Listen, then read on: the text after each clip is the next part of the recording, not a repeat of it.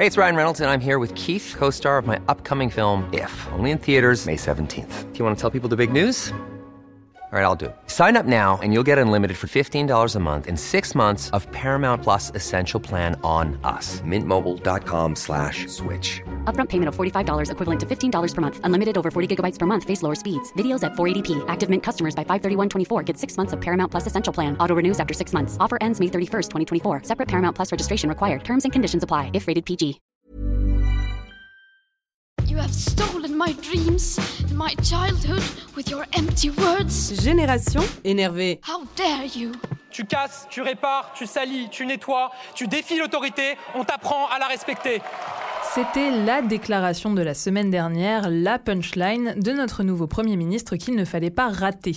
J'étais presque tentée de faire une analyse de texte pour cette chronique parce que le on t'apprend à la respecter, franchement on dirait la menace du caïd de la cour de récré qui veut mettre un coup de pression au petit nouveau, mais n'est pas Clément Viktorovitch qui veut.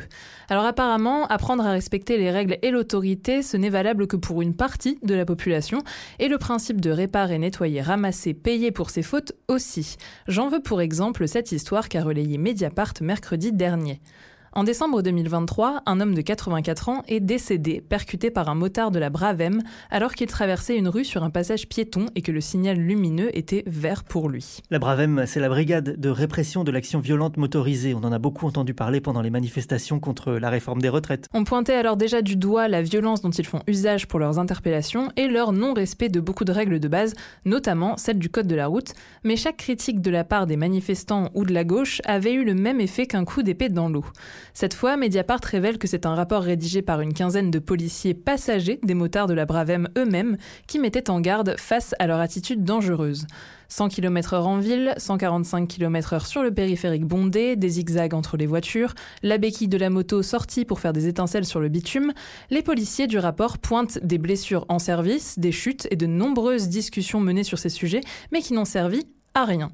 Envoyé à la direction de l'ordre public et de la circulation début octobre 2023, le rapport a donné lieu mi-janvier à une procédure d'enquête administrative. Les policiers auteurs ont été entendus par Patrick Lunel, chargé de l'enquête, et lui-même responsable des motards de la Bravem. Quelqu'un de complètement objectif pour le sujet donc. Entre-temps, un homme est mort parce qu'un motard a grillé un feu rouge sans raison apparente et déjà bien avant, des incidents graves avaient eu lieu. En juin 2022, une gardienne de la paix, passagère d'une moto de la Bravem, a été prise dans un carambolage et en a gardé de graves séquelles.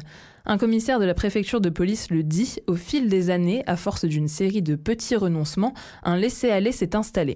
Alors peut-être qu'une bonne idée serait que les personnes censées représenter l'autorité soient elles-mêmes dans le respect des règles, ou aussi juste faudrait supprimer les unités inutiles et gratuitement violentes tant qu'à faire. Génération énervée.